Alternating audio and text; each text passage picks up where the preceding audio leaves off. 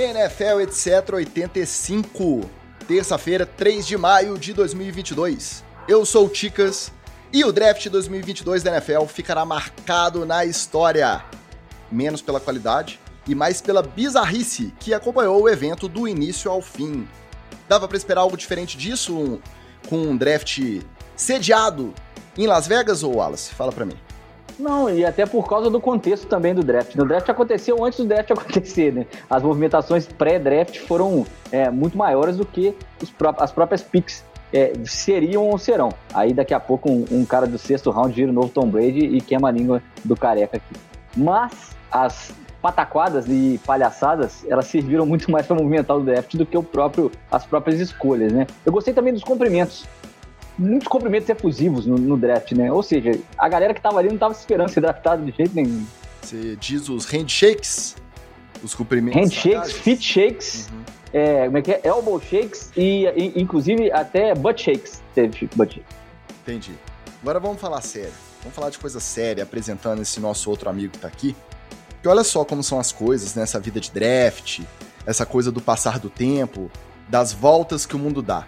Num dia, o time do cara é criticado que draftou um quarterback mais alto do que ele deveria, supostamente. Alguns anos depois, o mesmo time é criticado porque declinou o quinto ano de contrato desse mesmo quarterback. Magal, você já está preparado para a temporada de despedida do seu meninão Daniel Jones? Fala, meus amigos do NFL, etc. Como diria Justin Timberlake, what goes around comes around. Traduzindo em português, o mundo dá voltas. Giants saiu desse draft como campeão absoluto do draft. Campeão absoluto do draft. Melhor estratégia de draft foi a do Giants. Isso aí, meu amigo. Se você discorda, é porque você não tem cérebro. Desculpa. A verdade é essa. Ainda precisa estudar muito futebol americano. Agora, significa que é o último ano do Daniel Jones? Provavelmente. Provavelmente significa significa. Mas eu não acho que é. Vou ser muito sincero, eu não acho que é. Eu acho que esse ano meu meninão vai brilhar como nunca antes na história desse país. Ele brilhou. E aí vai ficar aquela situação de, porra, o moleque esquentou bonito agora, nós vamos tirar? Não vamos tirar. E a verdade, vamos ser bem honestos aqui, o meninão do papai está sempre aqui no coração do papai. Mas vamos ser honestos. Digamos que ele faça um ano igual ao ano passado. Quem que vai chegar para oferecer um contratão bacana para o Daniel Jones? Que outro time da NFL vai virar e falar assim: vamos lá buscar o Daniel Jones? Não vai, cara. Não vai. Então ele vai ficar naquela: ou eu aposento ou eu fico aqui no Giants mesmo. E se ele fizer um ano bom, aí o Giants vai ser o primeiro a querer investir para manter ele lá, né?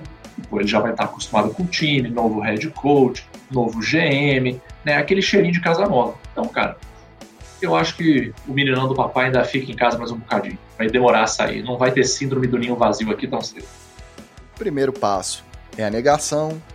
Aí na sequência vem a aceitação, né? Depois, como é que é? Tem, tem uns passos aí. Agora, a minha crítica maior que eu vou fazer é o. Barganha, barganha. Faltou a barganha. Barganha. Mas a minha maior crítica não é nem isso, é porque a necessidade do inglês necessário, da referência americanizada, essa influência que a gente sofre dessa cultura imperialista, tendo um CPM 22, o mundo dá voltas para você citar, você vai me citar Justin Timberlake, What Goes Around. Tudo bem, é bom, é bom também, também gosto, tá? Mas né, vamos favorecer o produto nacional. Amigo, eu tenho 40 anos. Quando o CPM 22 apareceu, já era bandinha de garoto para mim. Eu já não escutava essas coisas? Pra mim tá no mesmo balaio ali de NX0, Fresno, eu não escuto essas coisas. Embora o Badawi tenha a nossa idade, mas ok. Aproveitar para mandar um abraço para os meus queridos amigos da banda Mad X, meu projeto de emocore, hardcore melódico. Olha! Porque jovem assim, jovem chega perto dos 40 tocando hardcore melódico, não é igual o Magal não. Sentando o dedo naquele baixo. Sentando a paleta. Não, aí não. Aí não. Tem que ser raiz, tem que ser com dedão. Negativo. Baixo de punk, rock, emocore é, é só na paletada. Mas chega de papo ah, Hoje voltamos ao nosso formato tradicional com um recap do draft, mas você que acompanha o NFL etc sabe muito bem como que é o nosso recap. É o recap mais etc possível. E também trazemos as outras notícias que movimentaram a liga no Headlines. Depois, seguimos com as polêmicas e as fofoquinhas que rolaram no evento. E também no resto da semana, no nosso bloco Treta na TL. Pra chegar e fechar com o quê? Com um TD ou Fumble especial Atrações do Draft NFL Las Vegas 2022.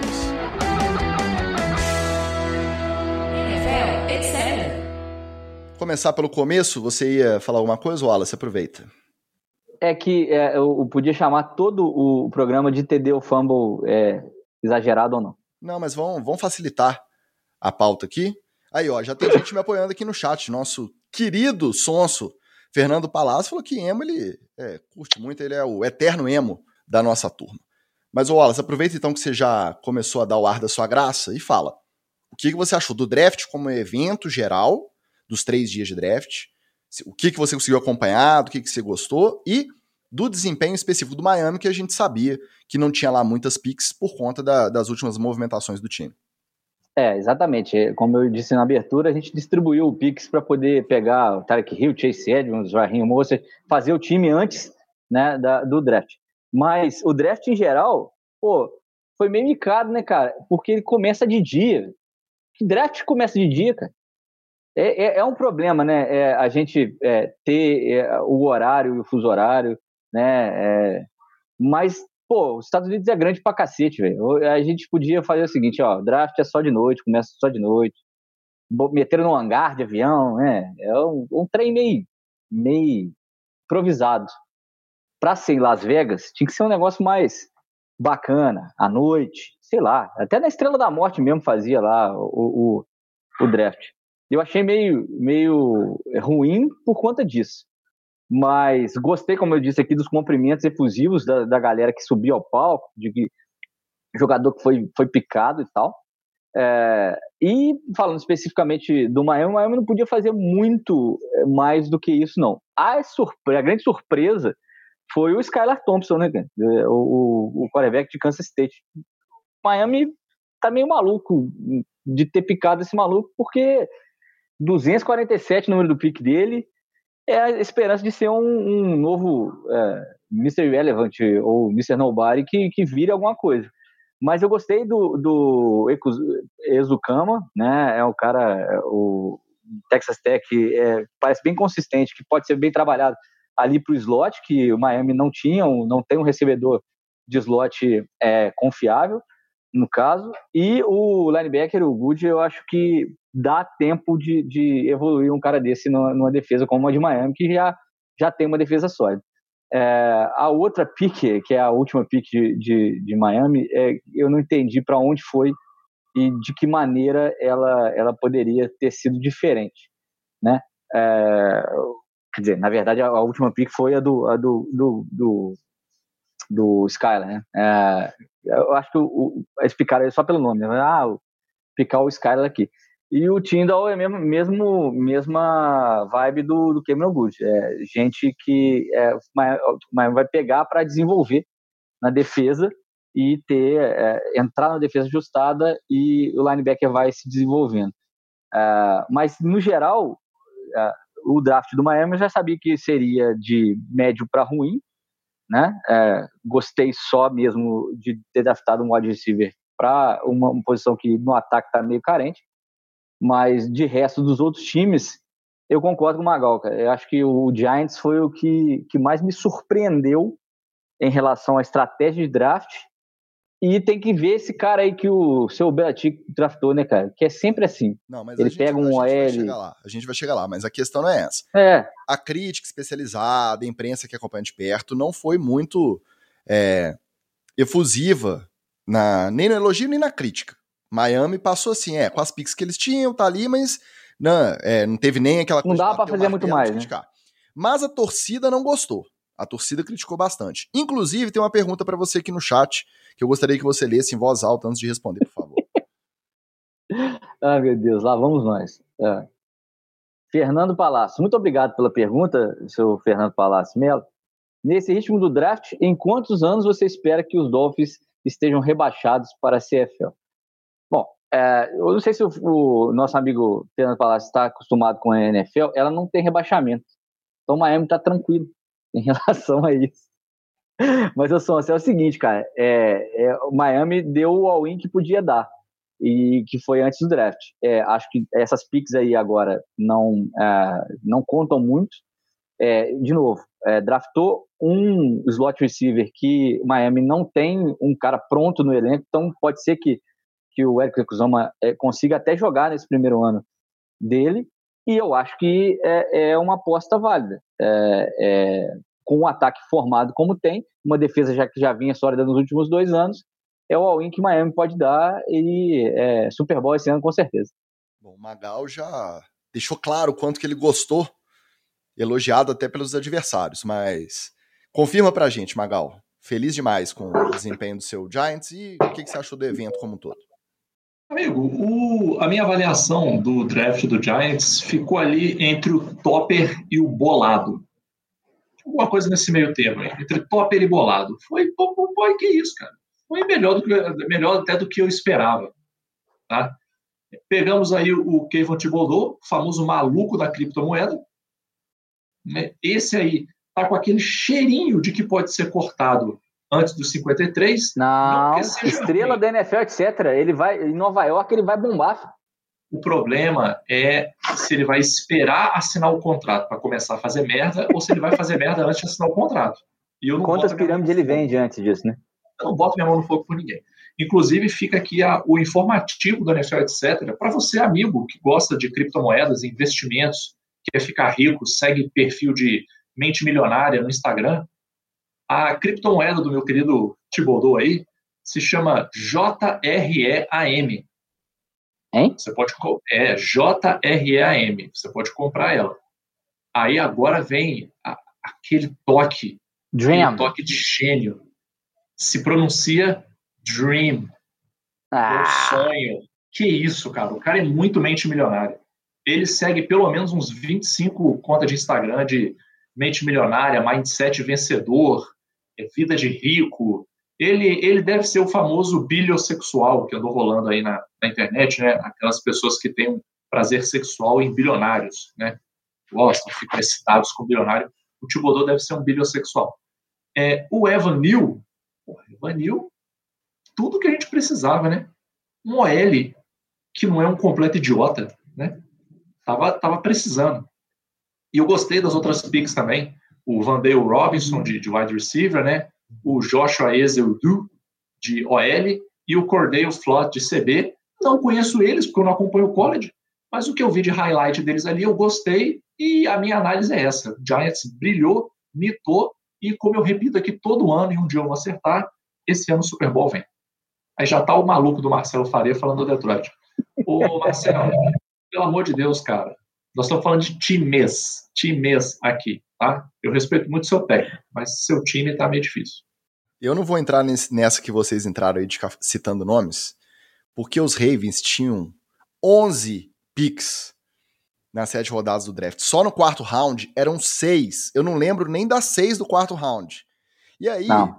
Aquela coisa, aquelas trocas, troca para baixo, troca para cima, pega mais duas, pega duas de rebote, é, trocou troca, pra, troca. troca, é, troca. trocou para ter duas no primeiro round. Então nem vou entrar nesse mérito. O pessoal sai elogiando muito porque eles dão alguns tiros certos. Desde a época era o Ozzy Nilson no GM lá, agora com o Eric De Costa, que segue né, mais ou menos os passos, foi cria do Ozzy Nilson, enquanto o Ozzy era, era GM, o atual Eric De Costa. O Ozzy continua trabalhando no staff do, dos Ravens, continua no front office, então essa cultura aí de draftar bem vem de muito tempo. Num draft que tá profundo em várias posições e que tem muita pique, é natural que o time acabe se dando bem. Agora, o que é se dar bem? O que é um time ir bem? É ele pegar 30% desses jogadores que foram draftados e esses 30% ter tempo de campo esse ano. Isso é se dar bem. Não é você draftar. De... Colocar os caras para jogar, né? É, é, não é pegar metade dos que você draftou, essa metade virar Hall of Famer e, e levar seu time Super Bowl, não. Então tem que ter um controle de expectativa quando a gente fala do time que foi bem e time que foi mal. A gente cansa de falar aqui. Tem um monte de moleque aí, tem um monte de pique, que até a galera que acompanha questiona, né? Acha ruim, acha que foi rich, que os caras adiantaram, não deviam. Então, tem que aguardar, não dá para entrar nessa. A gente, já tô começando a lançar meu ranço aqui, né? Demorou cinco minutos de programa, já tô lançando meu ranço. Draft grades aí, é igual quem joga fantasy sabe, quando acaba o draft lá do fantasy, aí o sisteminha do Yahoo vem e dá uma nota para cada draft. Pode apostar aí, cara. Dificilmente o que teve a melhor nota é o que vai ganhar lá no final, não tem nada a ver. Isso. Então, o A mais não ganha, o C menos sempre ganha. É, deixa o tempo rolar. Agora, ao contrário do Wallace, te, teve um gostinho mesmo, o evento todo, de, de gambiarra, teve uma sensação estranha, né? De um, a gente até no TD Fumble, a gente vai passar por vários desses momentos.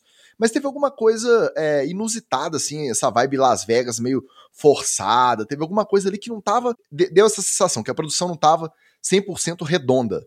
Mas eu acho que fez. Para você e para o Marcelo, que já viveram na cidade, deve ter sido mais comum, né, Ticas? Assim, é meio que voltar aos velhos tempos ali de improviso de Las Vegas. Né? Pois é. E aí, o, o nosso amigo Paulo Miana já está comentando aqui também que o destaque foi até jogador do Flamengo fazendo pique pro time do Wallace, pros Dolphins. Mas a gente vai chegar nessa parte aí, Paulinho. Calma, calma. Daqui a pouco a gente vai falar melhor disso. Mas é, é essa coisa de tentar forçar a atração o tempo inteiro, eu acho que faz parte, por quê? Porque Las Vegas é essa coisa bizarra mesmo, essa coisa né, meio brega. E o draft foi brega. Tanto que tá no título aí do episódio. É um draft extravagante. Agora, começou o primeiro round lá, as escolhas, a gente até tinha. Alguma coisa que a gente falou aqui no, na semana passada a gente acertou. Foi mesmo o Trevon Walker na primeira escolha para Jacksonville. O Aidan Hudson ficou em Michigan, vai jogar em Detroit. Foi legal pra caramba a pique dele, a família emocionada. Deu pra ver que, cara, Marcelo Faria, nosso amigo, que nos desculpe, mas pro cara ficar tão feliz para ir jogar em Detroit, para jogar nos Lions, você tem que respeitar o cara. É um pouquinho pancada, mas aí você Com vontade ele tá, né? É, vontade o cara tem. Aí a gente ficou naquela, foram descendo as picks e a gente esperando. E aí, vai ter uma troquinha, vai rolar um Debo Samuel trocado, vai rolar um Baker Mayfield trocado, e não rolou. Até que no primeiro terço aí do, do primeiro round, notícia, as notícias, na verdade, que chegaram foram trocas do A.J. Brown, dos Titans, para os Eagles, pela escolha 18. A família Brown, né? É, os dois Browns foram trocados. O, o AJ Brown foi dos Titans para os Eagles pela escolha 18 desse já, desse round desse ano, e uma de terceiro round. E o Marquise Brown dos Ravens para os Cardinals pela escolha 23 e também mais uma de terceiro round. O AJ Brown, a gente já tinha até citado aqui, já estava nessa de querer tirar a cidade da, do link do Twitter, já estava dando demonstrações que ele poderia estar tá forçando uma barra por uma renovação de contrato, então não foi tão surpreendente. Eu acho que foi surpreendente ir para os Eagles. Acho que não se esperava é. que, que, seria para os Eagles. Já o Marquise Brown pegou todo mundo de surpresa, até o, o torcedor mais antenado. Isso já na quinta-feira, no início do primeiro round. Por quê? Porque chegou hoje, mentira, ontem, na segunda-feira, a notícia de que o principal recebedor do Cardinals, o DeAndre Hopkins, está suspenso por doping por seis rodadas esse ano. Aí ficou aquela dúvida: o time já devia saber? Será que ele investiu uma pique de primeira rodada para trazer o Marquise Brown, tanto para agradar o Kyler Murray, quanto já sabendo que ia precisar de, de um wide receiver 1?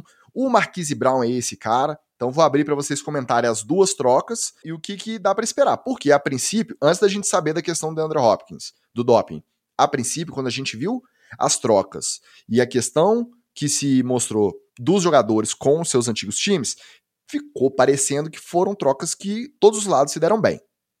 É, cara, eu acho que o, o, o Marquis Brown, ele, para mim, foi um movimento bacana. O, o outro Brown, eu já não sei tanto. Já não sei tanto. Não, pode ser que seja ranço meu, tá? Pode ser que seja ranço meu. Mas é, eu acho que não vai dar em nada. Assim. Vai ser o famoso foi para lá, vai, vai ser marromeno, a galera vai até esquecer que ele está lá. A sensação que eu tenho é essa. Agora, o Marquise Brown pode rolar aquela químicazinha gostosa ali com seu QB, né? E a gente viu isso acontecer no ano passado já, né? químicazinha marota de QB com AID, que essa galera até achou que não ia dar muita coisa e deu bastante coisa. Então, é, essa química do QB com AID, essa confiança, eu sempre eu sempre dou o meu voto de confiança ali. Ainda mais no caso do meu querido Cardinals, né, que está com a situação complicada, já que o, o seu principal recebedor resolveu tomar a dose de reforço da Covid no banheiro da academia. Né? Aquela dose, é, a dose de reforço que ela é semanal, né? O cara vai lá toda semana e toma um reforcinho no banheiro da academia. O brother ali aplica para ele, porque estamos todos juntos na luta aí contra a Covid, né? Para manter a imunidade alta. Aí ele foi pego aí nessa vacinação. É, se não fosse essa troca aí com, o Marquis Brown, ele ia ficar, nosso amigo ia ficar meio sem alvos, né? Ia vir o, o rapaz do string 3, né? O reservão lá, sentado, o padzinho nunca sujou, nunca deu uma porrada no jogo, ia ter que ser esse cara para receber. Eu acho isso, sim. O Marquis Brown acho que vai dar boa coisa. O outro Brown, não sei, tenho minhas dúvidas. É, o, acho que o AJ Brown acaba tirando a, a, o lugar do outro da família Brown, né? Que é o Antônio Brown. O Antônio Brown tinha o Jets como alvo ali, porque o Jets é isso aí. Eagles. Ele contrata jogador. Foi pro Eagles. Então, é. O, o, ele tem, tem o Eagles como. como perdão, é, é, que eu confundo os verdes. Já falei isso aqui. Eu detesto time, time verde, os, verdes os passarinhos. É, exato. Os verdes, passarinho, eu detesto esse time tudo aí. Mas, é, voltando, ir para o Eagles é a mesma coisa de ir para o Jets. Você pode tocar Eagles, Jets, Lions, você pode botar é, qualquer time que você preferir aí. A desses caras que estão lá. Não perder a audiência dos nossos queridos Felipe Bertelli, Tereza Bernardes. não faça isso. Entendeu? Comenta isso no nosso grupo privado, mas aqui, gravando, você não fala uma coisa dessa, não. Tá bom, perdão para você que torce pro Eagles, mas seu time é uma porcaria, está uma porcaria, e vai ficar uma porcaria durante muito tempo, porque vocês sabem disso que aquele, aquela gracinha lá foi meio que igual um golfinho mesmo que vocês fizeram no Super Bowl. Mas voltando aqui a, a, a comentar, o AJ Brown, acho que ele tirou um emprego, um, um spot, né, um emprego do, do Antônio Brown. É, o Eagles é um, era um alvo do Antônio Brown, agora ele só tem como alvo, por exemplo, o Jets ou o Lions para poder jogar, e ele vai querer jogar essa temporada. E é o tipo de time que só contrata esses caras assim porque tem um nome e tal é, não está com esperança nenhuma de fazer alguma campanha bacana, é, e eles meio que têm cap, né, podem pagar o salário que o cara exigiu. O Ed Brown já estava nessa de sair, e eu acho que aí a, a questão dele era só, só dinheiro mesmo.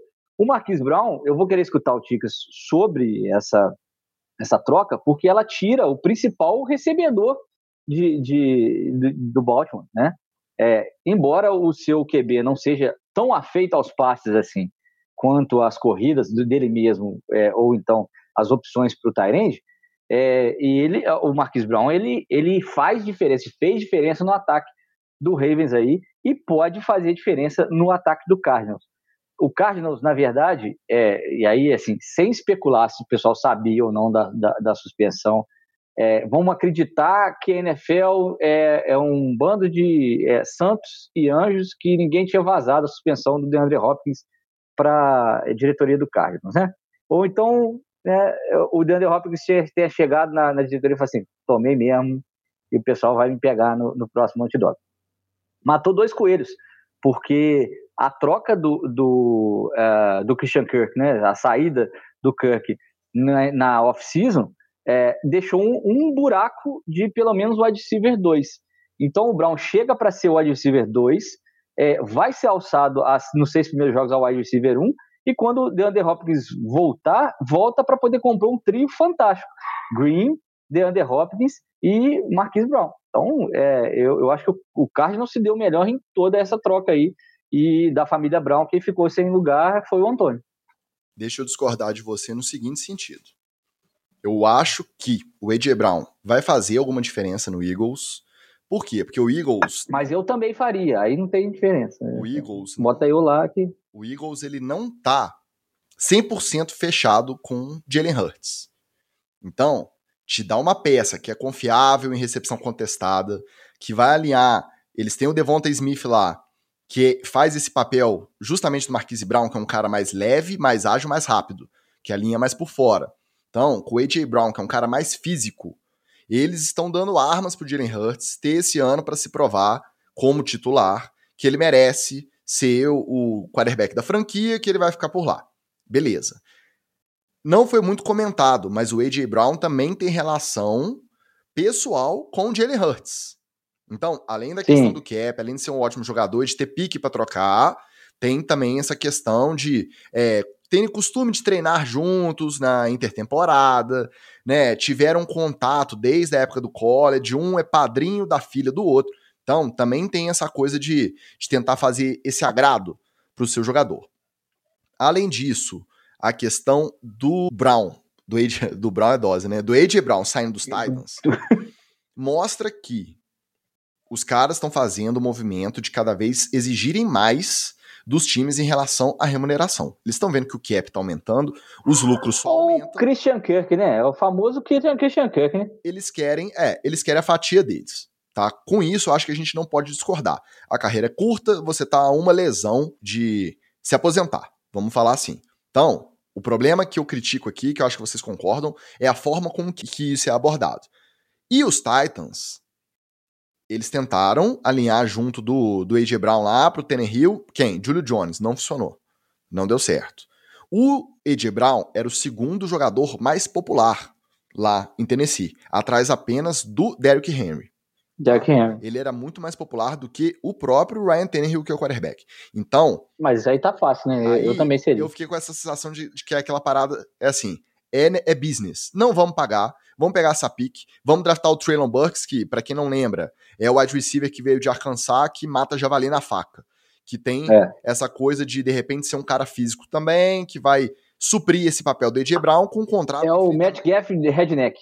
Infinitamente mais barato. Então, pode ser que dê certo, mas draft é aposta, não tem nada garantido que esse cara vai se comprovar. Então, a saída do AJ Brown, pensando não só no campo, mas ser um cara que é identificado com a franquia e tal, mostra como que na hora que o dinheiro canta, eles não querem saber direito de jogador, não querem pensar é, nesse outro ponto. Então, meu filho, vai com Deus, tá? Muito obrigado aí pelos três anos de serviço prestado, se vira. Beleza, primeira parte. Marquise Brown nos Ravens, diferente. Eu acho que ele alinhando como segundo, não sendo alvo primário em rota mais longa, tendo DeAndre Hopkins para atrair marcação. Eu acho que ele poderia render mais do que nos Ravens. Por que, que não rendeu nos Ravens? Porque realmente o sistema de jogo, não vou botar nem na conta do Lamar. É. O sistema não é um sistema, é para usar ele pontualmente. Agora, quando se fala que o Ravens é um time que tem uma cultura legal, uma cultura bacana, o Marquise Brown estava pedindo para ser trocado desde a temporada passada, do meio da segunda temporada.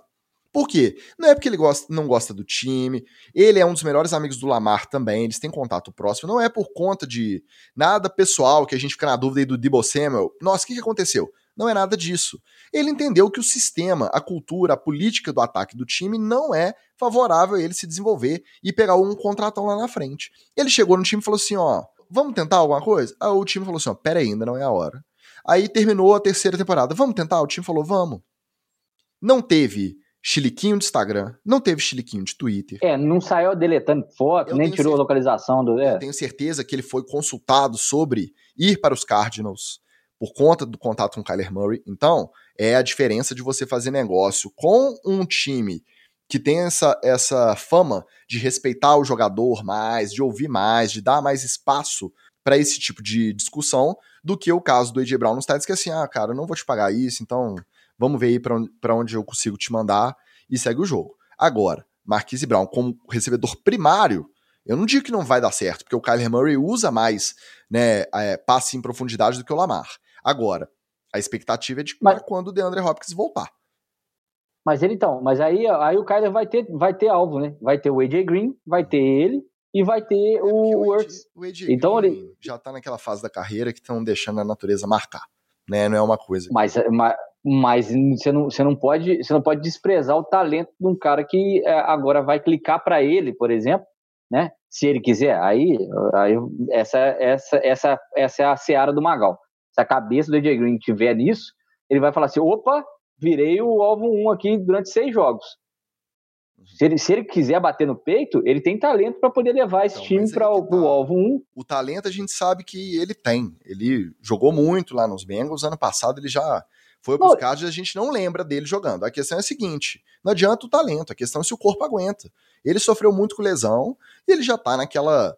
Né, a, a ladeira tá apontando para baixo, já tá naquela fase de que, cara. Às vezes é o que ele precisa. para receber contestado. Você vê os, os caras que estão chegando no draft, só tem monstro. Só safety gigante, corner gigante, Fala, os caras estão voando. Falar então, nisso, assim, Magal, quem que é aquele maluco que puxou, pulou do, do, do New York Giants, pulou a, a, as caixas, ficou com a perna aberta lá, no crossfit lá, que queimou. Que doideira é essa? É, é, simplesmente o OL, meu amigo. Que é isso, né não, filho? Não é não. Simplesmente. É não. Vai, vai virar linebacker. Simplesmente.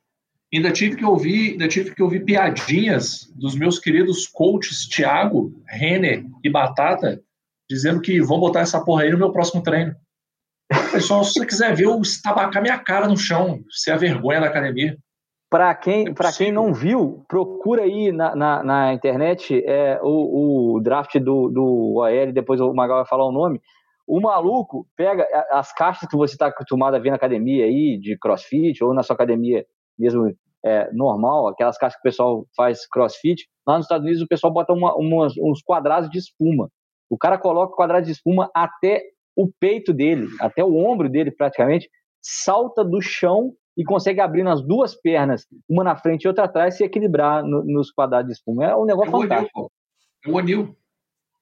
Aí. Não é qualquer um, não. É só, só o segundo pick do Giants. É, é só esse maluco aí, esse tarado. Tomara, que ele, tomara que ele mostre isso aí, então.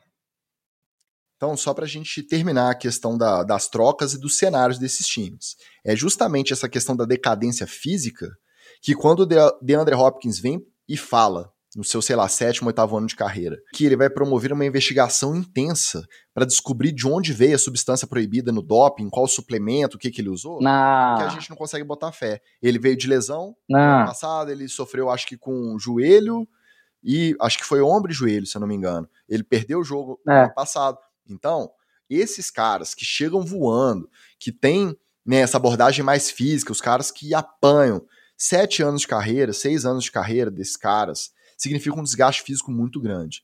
Então, quando o DeAndre Hopkins é pego no antidoping, você sabe que ele não é pego no segundo ano de carreira, no terceiro.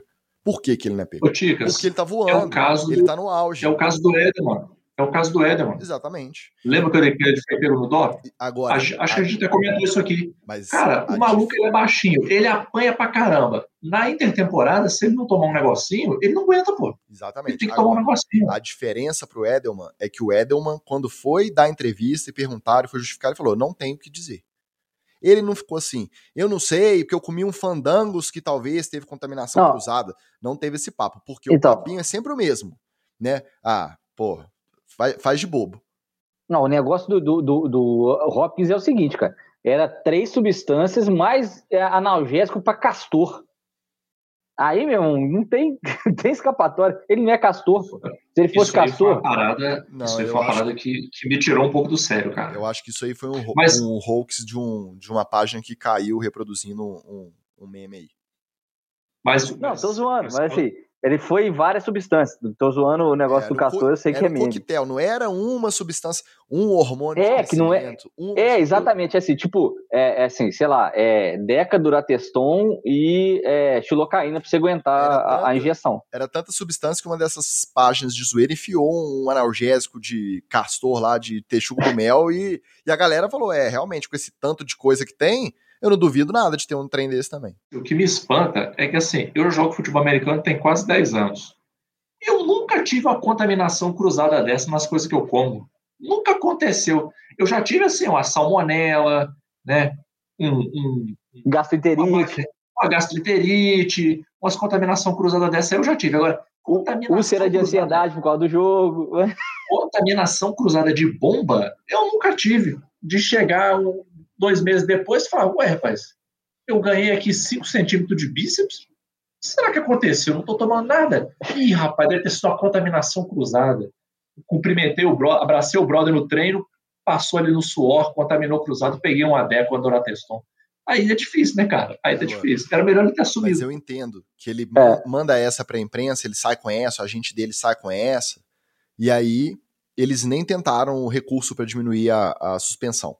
Então, é mais uma questão de discurso mesmo, de postura, né, do, da marca ali do cara, da, do valor do cara na comunidade, para não ficar parecendo que ele tá só trapaceando pura e simplesmente. Eu até entendo que o cara use isso. Mas, reitero, isso me faz respeitar mais o Edelman. Quando foi perguntado, virou e falou assim: eu não tenho que falar sobre isso. Acabou, todo mundo sabe o que o cara usa. Entendeu? Foi pego. Tem um monte de gente que usa e não é pego. Foi pego. Não, Ó, não tem que falar. Segue o jogo. Ninguém é, ficou forçando o cara. Próxima pergunta e, e vida que segue. É, duas coisas. O André Hopkins, passa aí o, o nome do, da, da substância aí, passa aí o nome da, da farmácia, para que você, você souber da investigação, você, você dá um alô para nós aí. E, e, e outra que, o Magal, tem uns caras que se se abraçar aí, você é capaz, capaz de pegar uma, uma Duratestão pela frente aí. Tem uma galera que, que usa os negocinhos. Isso é que me espanta, porque eu já tive muito contato para ter uma contaminação cruzada dessa, mas nunca tive. Uma coisa espantosa. Agora, se o Kyler Murray estava na esperança de comer a bola esse ano, sair distribuindo passe para tudo que era lado, fazer uma temporada de MVP para negociar um, uma extensão, um contratão, já caiu por terra, né? Porque seis jogos, um terço da temporada aí ele vai estar tá sem o DeAndre Hopkins, então isso vai fazer muita diferença no rendimento do ataque dos Cardinals. Isso é um, é um fato e pode fazer diferença, inclusive, em chance de playoff, pode fazer diferença é, na organização do time como um todo. Então, o que, que é a atitude de um cara se desmancha um planejamento que envolve a vida de muita gente, cara. É, é impressionante. Tá falando de quarterback. O primeiro quarterback draftado foi sair onde? Lá na pique 20, nos Steelers. Antes do que a gente tinha falado, tá? Que subiu, inclusive. E ao contrário do que a gente imaginava, porque tava toda a carinha ali de Steelers e Malik Willis, tava uma coisa assim que parecia um encaixe melhor, apesar do Kenny Pickett ser de Pittsburgh. A gente achou que o Panthers ia morder ele antes. Não mordeu.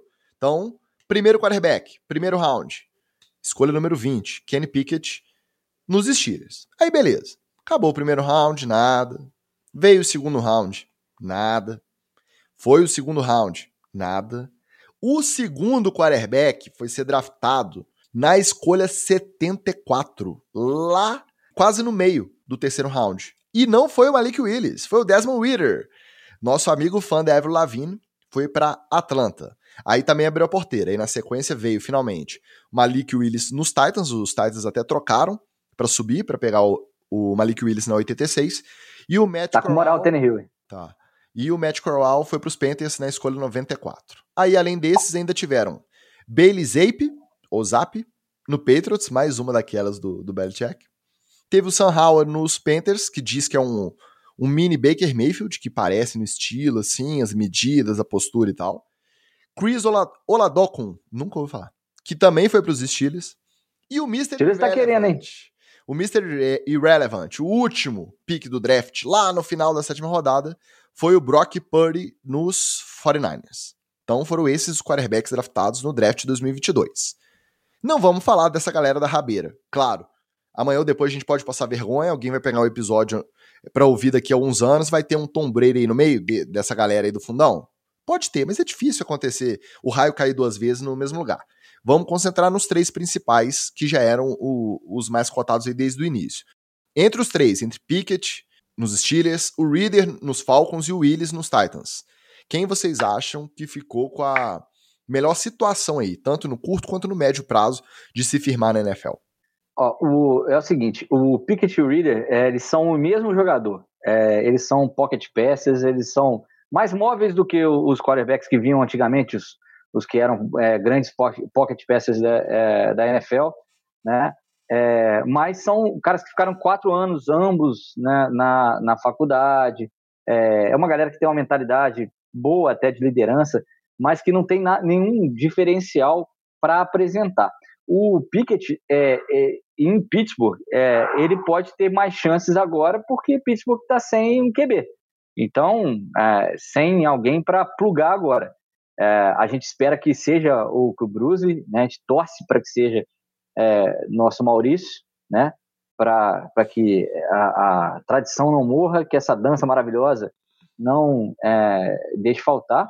Mas o Pickett pode até ser uma opção é, com vantagens ali para o Mitch Trubisky, que já mostrou em, em, em times da NFL que não é um cara que para ser o, o quarterback da franquia. É, o Reader é o mesmo jogador, ele foi é, é, draftado uh, até uh, um pouquinho pior do que uh, a gente imaginava, porque justamente ele não, não, não tem diferencial. O Reader eu comparo ele muito com um Case Keenum, né, com é, o, sei lá, é, um Andy Dalton da vida. É, é mais ou menos esse mesmo jogador. E eu vou te falar por que, que eu acho que o Willis, apesar de não ser um QB pronto igual a esses dois, esses dois estão mais prontos para a NFL e já, a NFL já sabe o que esperar desses caras. Mas o Malik Willis pode fazer mais diferença, inclusive porque o time que ele caiu é propenso a proteger ele como corredor. O, o, a gente brincou aqui no, no outro draft aí, até falando sobre as características dele, que seria o novo Lamar.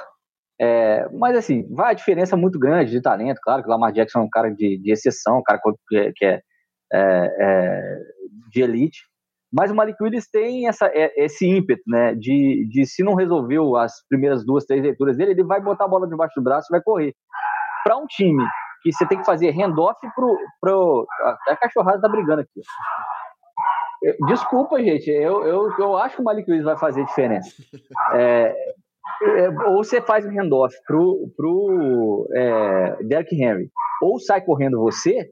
Se você tiver essa opção no QB, que você não tem com o Hill, você enrola a leitura da defesa. Assim, e aí falando da nossa experiência aqui, se você tiver um play action bacana, é, você você tá com, com um cara de linha na sua frente, você não consegue ler direito, e aí uma hora esse moleque vai, vai disparar umas 20 jardas aí. Então, eu acho que o Malik Willis, pela característica do Titans, acabou caindo num time que pode fazer com que ele faça é, mais diferença e jogue mais do que os outros dois. Eu concordo com os cachorros. Eu vou ter que discordar do Alas. Ô, Magal, mas o próprio Tannehill já se manifestou que ele não é, vai ser mentor de ninguém, que não tem nada disso, que é cada um por si, vai ajudar no que puder, mas que não vai ficar pegando ninguém no colo para ensinar como é que é a NFL, não. Mas, gente, Até porque o é... Tannehill não tem que ser mentor de ninguém que não sabe nada. Já começa por aí.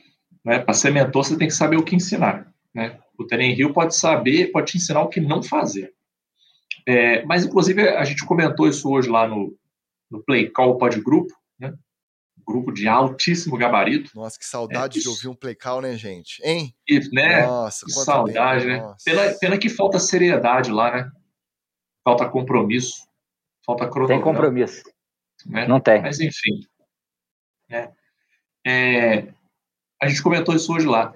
Essa, essa ideia de que o QB acolhe o QB mais novo, né, como um, um veterano acolhe o seu calouro, ensina onde tira xerox, aonde é o laboratório. Isso aí, cara, é uma pantomima, isso é uma patuscada, isso é um sonho de uma noite de verão. Isso aí não acontece na vida real. O cara tá lá para roubar a vaga do outro, né? É, claro, você tem casos de exceção aí, mas hoje mesmo veio o Kurt Warner lá no, no Twitter falar que isso é um absurdo, o QB tem que ajudar um cara assim, quem quiser precisar de ajuda, me manda uma DM aí que eu vou ajudar vocês. Ah, ô Warner, não fode. Não fode, meu brother. Ah, tu ajudou o Eli Manning no quê? Nada. Não ajudou nada o Eli Manning. Porque o Eli Manning é um deus, né? É um deus. E, e o Eli Manning não precisa de ajuda, porque o Eli Manning tinha simplesmente uma família de QB em casa, né? Então, se tivesse alguma dúvida, ele tirava lá com o pai dele, com o irmão dele, né? Até com a mãe dele, o cachorro dele lança bola. Então, é, não precisava de ajuda. Agora viu o Kurt Warner. Magal acaba de falar que o cachorro dos Manning lança melhor que o Kurt Warner.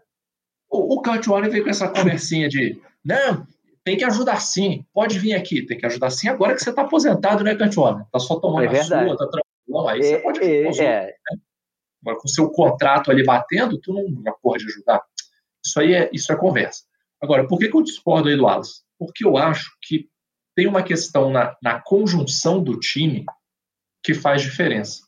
E aí eu acho que o Kenny Pickett saiu com uma certa vantagem, porque ele tem uma CT melhor e ele tem um time que é mais organizado. Então eu acho que no médio e longo prazo a, vai dar mais bom, para usar um bom português, né? Vai dar mais bom para ele. Mais melhor de bom. E eu, eu vou até eu vou até ir além. A gente falou que não ia comentar aqui, mas até esse maluco aí que foi pro Patriots, eu acho que ele ainda vai sair melhor do que esses outros dois aí. Porque ele fica ali aprendendo com o Belichick, aprendendo com a CT dos peitos, né, ali no, é, na, na, incubadora, né, aprendendo. Sai um garópolo daí. Bons.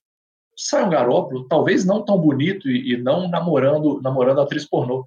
Mas, mas, sai um cara que lança uma bola, faz um passe maneiro, entendeu? Então a minha aposta nessa, dentro dessa galera aí ainda é o, o, o Kenny Pickett. Fora que ele tem uma carinha de QB, né?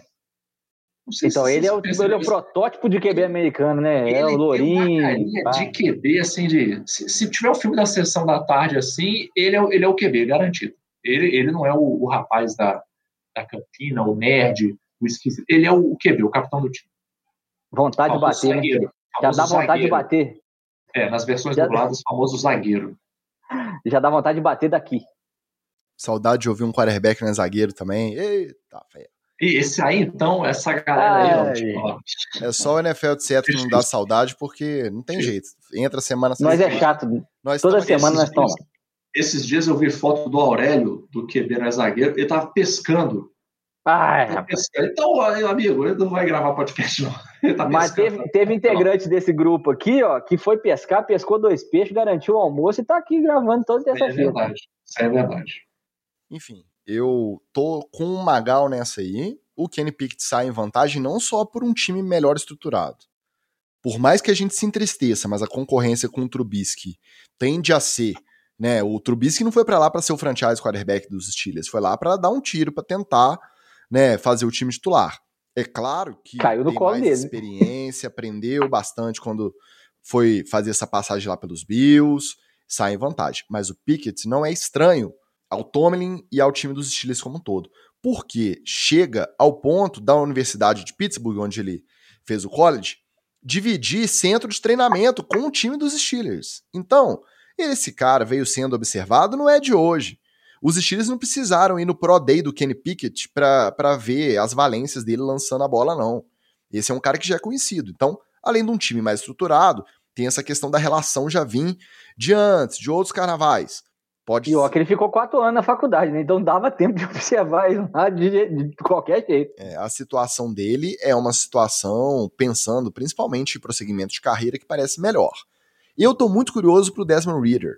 Porque quem foi lá pros Falcons com a saída do Matt Ryan foi o Mariota. O Mariota não é titular desde sei lá quando. Na época justamente do Arthur Smith, coordenador ofensivo nos Titans. E hoje ele é o head coach do Atlanta. E o trabalho do Arthur Smith só se desenvolveu quando o Mariota foi pro banco e o Tannehill veio e começou a jogar de titular.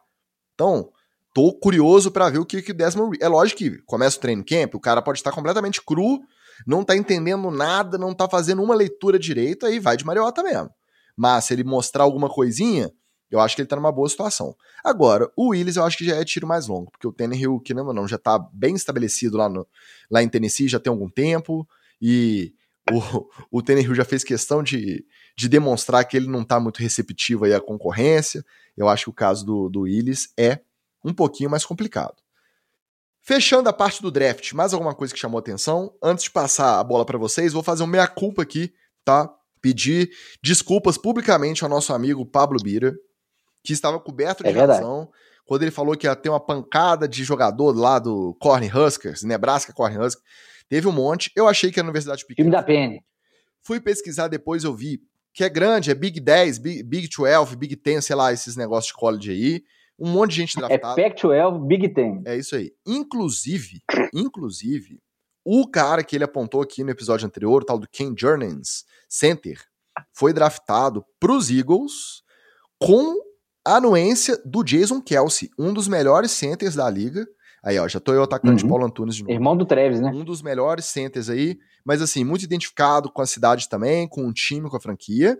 E o Kelsey deu uma entrevista falando que o time pediu para ele ajudar no recrutamento, na questão de assistir filme, de opinar sobre quem seria o seu substituto. E ele falou que esse cara aí, justamente do Nebraska Corn Huskers, é justamente o cara que é mais parecido com ele em relação ao tipo de jogo. Então achei bacana e fica aqui meu meia culpa, tá? E um abraço pro nosso amigo Pablo Bira. É, um beijo pro, pro Pablo Bira e é, a gente critica porque a gente te ama, né, tá, Pablo? É o seguinte. a gente critica porque a gente é chato mesmo, a verdade é essa. É verdade.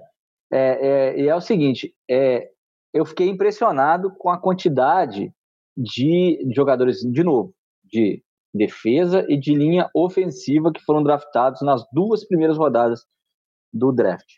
É, como o Magal pode falar um pouco melhor do que eu, defesa e OL é plug and play. Os caras têm que chegar e têm que jogar, porque, para começar, é físico o negócio. É, o cara não vai durar aí 20, né, 20, o caramba, né? Assim, é 5, 10 anos na, na NFL. O cara vai quebrar em 2, 3. Então esses caras têm que, que entrar e jogar. Algumas exceções gigantescas com muito talento vão durar nove temporadas, oito temporadas, né? Dez temporadas. Mas é, jogador de defesa e jogador da OL tem que chegar entrando e fazendo diferença nos seus times. Eu concordo. E assim, é, vamos ser sinceros, né, cara? Eu achei que isso aí foi mais a galera querendo arrumar falação, porque esse draft também tá, tinha pouca história para contar, do que é, se fosse outros anos, ninguém tava nem discutindo isso. Na verdade, é essa. O draft acabou no final de semana. Na segunda-feira, acabou aquele esquema de se você contratar um free agent de um time, esse time recebe uma pick compensatória no próprio draft. Então, passou essa fase, quem foi contratado? Ele mesmo, Texugo do Mel. Tyron Matthew assinou com o New Orleans Saints por três anos e até 33 milhões de dólares. Boa, sim ou não? Cara, eu acho uma boa, pelo seguinte, para ser bem sincero, eu acho que ele já estava meio de saco cheio de Kansas City. Primeiro, ele é um falador, a gente já sabe. Se ele é falador com os adversários, pode ter certeza que ele é falador dentro do time também. Deve falar com os outros caras, deve falar com reserva, deve falar com o rapaz da água, deve falar com todo mundo. E eu acho que ele foi ficando meio. Ele é um cara muito competitivo. Eu acho que ele foi ficando meio de saco cheio desse quase, quase, quase dos Chiefs o ano todo. E ele quis dar uma uma mudada de área, né? Muita gente criticou, dizendo que ele já está meio caído, que já não é essa coisa toda, mas eu acho que ele é um jogador maneirinho ainda. Eu acho que ele ainda tem um pouquinho de lenha para queimar, e eu acho que ele pode pegar o famoso. Aí vou dar aqui, ó. O Ticas adora aulas de inglês desnecessário. Ou ele pode pegar um famoso second wind. Sabe o que é um second wind, Ticas? É o, o Wallace vai saber bem o que é um second wind. É um segundo vento. O que é isso? É quando o cara está correndo e aí ele vai cansando, cansando e fala, ih, cara, eu vou quebrar. Aí, de repente, ele dá uma, uma reanimada. Esse é o second wind. Né? O cara pegou um gás novo. Eu acho que o, o, o Texugo do Mel aí, ele pode pegar um second wind lá no Saints e dar uma, uma animada, dar uma jogada melhor. Agora, agora, isso é garantido? Não. Por isso que eu acho que os Saints foram inteligentes, né? Tiveram que fazer um cambalacho aí para aumentar é, cap space aí, né? Fizeram uma porra, uma maquiagem, uma, um negócio enlouquecido aí de troca de correção, de renegociação de contrato, não sei o quê, porque estavam com cap merda e conseguiram fazer um bom trabalho nesse sentido. Não iam gastar isso aí à toa. Né? Então eu acho que é, é, pode dar bom, pode dar bom para ele lá em, em, em, New Orleans, sim.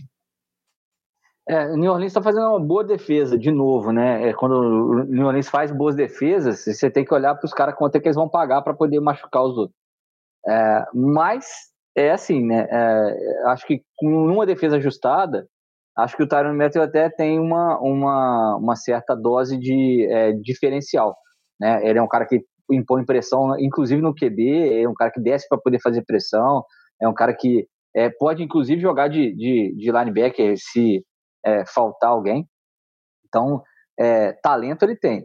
Tem que ver se tem gás, né? Como diz o, o Magal aí, tem que pegar esse segundo vento aí, esse vento na popinha aí que te levanta. Né? Quando você está sentando na corrida, é o seguinte: você vai correndo, aí você chega quilômetro 15, 16, aí você vai sentando literalmente sentando, seu quadril vai para baixo e a, o seu joelho vai ah, levantando. Aí o segundo vento, ele vem e levanta a sua bunda. Aí você projeta o quadril para frente, empina o peito e aí, e aí você consegue completar 21 quilômetros. É mais ou menos assim que eu corri. Então, é, é isso. É, se ele conseguir pegar esse segundo gás, a gente é, vai ver um jogador de exceção que já ele, ele tem talento e tem é, realmente é, grandes jogadas na NFL.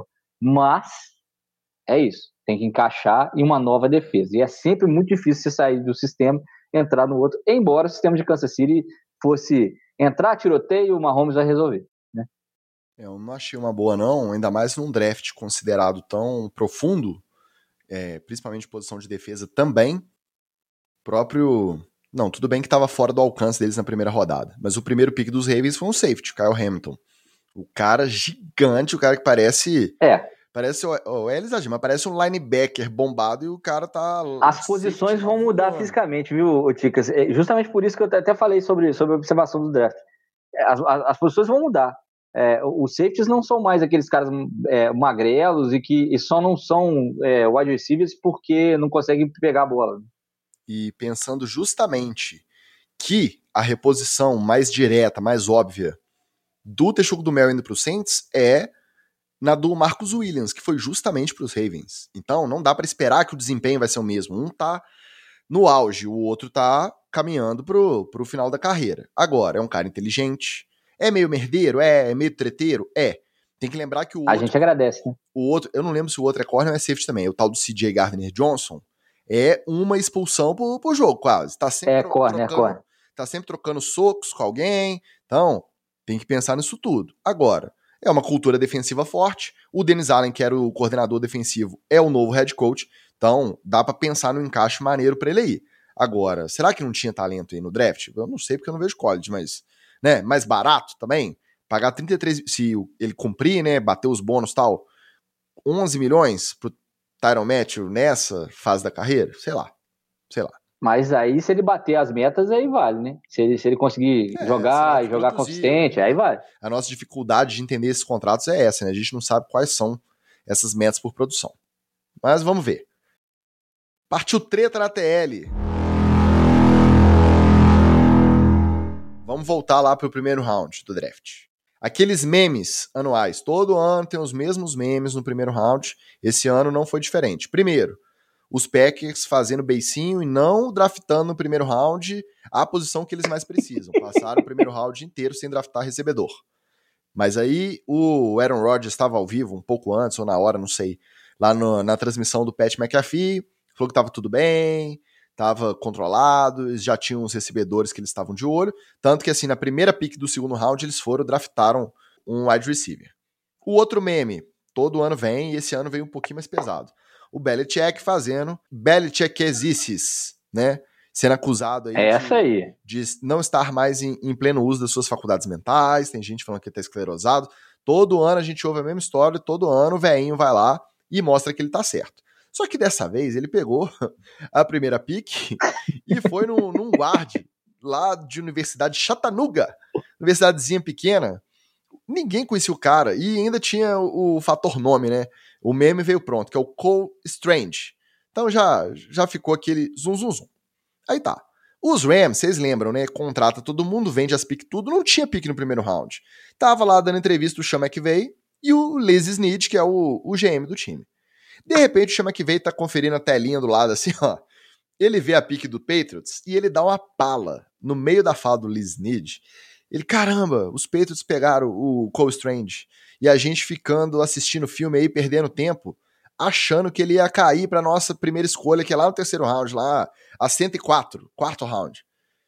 Aí, com essa reação, lógico que viralizou, virou meme, o McVeigh né, aloprando a escolha dos Patriots, muita gente na internet, tanto torcida quanto imprensa, achou que ele foi meio desrespeitoso, que ele usar aquele momento que ele estava dando uma entrevista para, de certa forma, criticar, fazer uma zoeira com o, a pique do, do Patriots, foi de mau tom, foi meio desrespeitoso. Vocês acharam que foi mesmo? Foi desnecessário? Ou isso aí é só mimimi de quem fica tentando plantar tretinha? Olha, se tem alguém que conhece, conhece OL e reconhece talento de OL, é o Bill Belichick. Esse cara montou uma das, umas seis em sequência, porque não foram oito, porque é, é, sempre tem uma remontagem e tal, mas sempre fica o, o final. Mas é, umas seis OLs de exceção. É, OL que, que segurava. O quanto, quanto, Tom Brady, quanto você quer aí para poder lançar a bola? Porque o, o Tom Brady, é, é, com a, o passar da carreira, ele foi soltando a bola mais rápido. As pessoas não, não, não é, veem isso, mas é porque a pressão foi aumentando para ele. E ele também foi tomando decisões mais rápido e tal. Mas no início lá, ele demorava mais tempo para poder é, lançar a bola. E aí, quem tinha que segurar era a OL.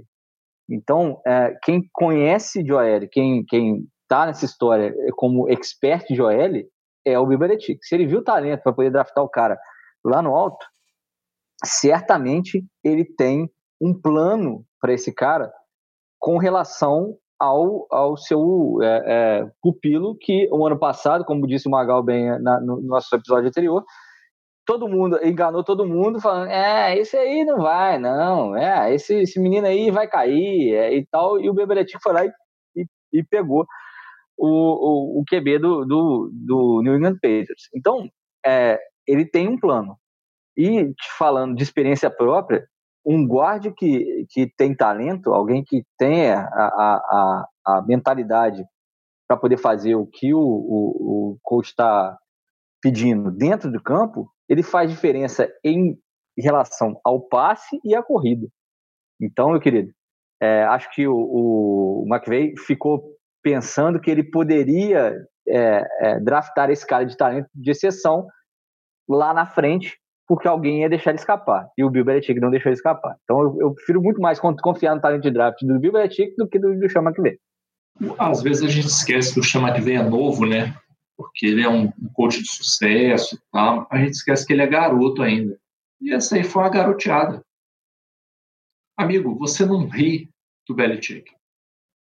Você não ri das coisas que ele faz. Você matuta as coisas que ele faz. Você não devia estar. Tá Olha só que ele draftou aqui. Você devia estar. Tá, Caralho, por que, que o Belichick draftou esse maluco aí? O que, que ele viu que eu não vi? O que, que ele está pensando com esse cara que eu não estou pensando? Então, McVeigh, desculpa, não acho que foi desrespeitoso com o cara Assim, é, amigo, pode ter sido uma reação natural, né, Magal? Não, não, amigo, precisa... não, mas eu não acho que foi desrespeitoso com o cara, porque o cara tá cotado lá embaixo. Aí, desculpa, amigo, não é que ah, o mundo está contra você. Tem um monte de gente analisando e achou que você estava lá embaixo. É. Paciência. Tanto que a opinião é não foi só do McVeigh.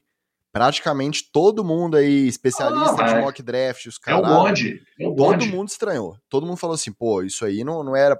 Esse cara não era para sair nessa posição. Só que aí eu lembro muito do que o Magal fala sobre o Belichick. O Belichick tá na fase da carreira que ele está cagando. Se ele quer o cara e ele quer usar a 29 para draftar o cara, para não ter risco de perder o cara, ele vai usar. Ele tá cagando porque o McVeigh pensa, porque a imprensa pensa. Foda-se. É isso aí. O Mac, o Mac Jones é, é, esse caso. O Mac Jones é, é, é esse caso. E outra, se você for pegar as pessoas que o Belichick draftou aí ao longo da carreira, você vê que, em geral, quando deu errado, não foi culpa dele, foi culpa do próprio cara. Não, irmão, você olha as OLs, o, o, o, esquece as outras posições, as, a, a, as OLs que ele já formou, cara. É impressionante, é impressionante que os caras do MVP sempre fizeram. McVeigh viajou, viajou nessa daí. Podia ter, podia ter até dado uma risadinha. Ah, porra, que isso, tá o cara. Se fosse eu, teria fechado com, bom, mas foi o Belichick que draftou, né? Então é bom a gente pensar sobre isso. Acabou, pronto, eu tinha encerrado aí com chave de ouro. Quando eu li, eu fiquei com essa mesma sensação de você, Magal. Quando eu li, eu falei, porra, McVeigh deu essa aloprada sabendo quem é o Belichick, e ele sempre demonstrou tanto respeito, né, ao trabalho tal, do Belichick e tal. Aí eu fui ver o vídeo. Quando eu vi o vídeo, eu fiquei com a sensação de que ele tava muito mais fazendo uma autocrítica, assim, uma autozoeira dele, com os scouts dele, com o GM ali e tal. No sentido de, tipo assim, a gente tava viajando de achar que esse cara ia cair pra quarta rodada lá. Ia cair, ah, entendi. É, eu fiquei ah. com essa sensação. E outra, parecia que ele tava meio tocado. A gente teve bastante referência dele meio alcoolizado nas comemorações aí do Super Bowl, do desfile e o escambau. Eu fiquei com a sensação que, tipo assim, não temos pique no primeiro round. Tamo com a galera, todos os Bora todos reunidos aqui. Vamos assistir, tomando aquele gorozinho, aquele uísque, e foram dar entrevista, e aí ele reagiu instantaneamente. Eu não acho que foi desrespeitoso, ele mesmo, depois que ele viu a repercussão, ele fez contato com o Belichick, ele fez contato com o próprio jogador, né, para falar que não era para desmerecer e não, foi, foi mais uma, uma autocrítica. Quando eu li, eu achei ele babaca, mas quando eu vi o vídeo, eu achei que, que foi mimimi da galera. Parece que ele faz muito no, numa autodepreciação, assim, se zoando e tal. Foi mais pela forma como pareceu ali. É, alivia um pouco, mas mesmo assim, né, cara? É assim, é, é, é isso, é assim, a, a surpresa é, ela pode ser demonstrada de algumas maneiras. Então, assim, é, pô, viajei, né? Achei que esse cara ia cair aqui na 109. Não vai, né? Não, não iria nunca, né? O McVeigh, ele não tem esse ritmo aí que você né, fez sim, tentando. Sim. O McVeigh ah, ele é sempre 220. Exatamente. Tanto quando ele vê a pique, ele faz exatamente isso aí. Ah, caramba, eu achando que. Nossa senhora, perdi ele é tempo pra né? caramba é. assistindo tempo, entendeu? Ele tá sempre ligado no, no 220. Mas não acho que, sim, que, que, fez babaquice, não. Acho que foi mais a, a zoeirinha é, sem pensar direito, né? Agora, uma zoeirinha sem pensar direito, possivelmente alcoolizado também, rolou na sexta-noite, finalzinho do terceiro Essa é muito boa. Tá lá. Odell Beckham Jr. recuperando de cirurgia no joelho. Devia estar tá tomando um goró, porque não é possível. Nada justifica isso. E esses caras aí são tudo parça, né? Esses wide receivers, tudo se conhece, tá sempre aí postando coisa junto, mas dessa vez o, o OBJ não tava, ele tava na dele lá. Ele achou legal pegar o Twitter e postar que o Debo Samuel tinha fechado uma troca com os Patriots. Caralho, olha só, isso aí dá merda em casa de aposta, né, Tico? Você, que gosta de apostar, isso aí dá merda lá, não dá? É. Aí você imagina cinco minutos da imprensa inteira, da torcida inteira, dando atualizar no Twitter, dando atualizar no perfil do Debo Samuel, dando atualizar no perfil do Adam Schefter, do Ian Rapoport, e nada, e nada. Aí passou cinco minutos, o próprio Debo foi lá no perfil do Odell, velho, o que, que você tá falando, cara? Apaga essa merda aí. Aí eu pergunto para vocês que. Por favor, tá é, doidão? É, vou começar com o Magal, que é nosso especialista sobre a mente humana. É mais um caso do Odell Beckham Jr. pagando de diva, querendo aparecer fazendo piada fora de hora? Ou é simplesmente um caso do Odell, gente como a gente, tomou um goró, pegou o Twitter e foi fazer uma graça e fez merda? Odell, gente como a gente. Tava lá de boa, recuperando, tomou uma asinha, aí tava com os passos ali e falou assim: vamos dar uma zoada aqui não, pô, tu não vai fazer isso não. Tu duvida? Não, tu não vai fazer isso não. Tu duvida? Caralho, moleque, não acredito não. Se liga só. Pum, pum, pum, pum, pum. Vou te falar mais. Vou te falar mais. Faltou o toquezinho aí no Adel. Ele tinha que ter o sobrinho que mexe no Photoshop, todo mundo tem. Assim, faz uma artezinha aí do Dibo com a camisa do, dos Patriots que eu vou postar agora. Ainda vou meter tua arroba embaixo. Meter teu arroba aqui ó, na, na imagem pra tu brilhar. Ainda tinha feito essa ainda. Porra, moleque. Só faltou isso aí, mas para mim o OBJ nessa mandou bem. Ah, eu que tô acostumado a, a, tomar doses inseguras de álcool, é, eu, não, eu não faria isso. É, eu tô.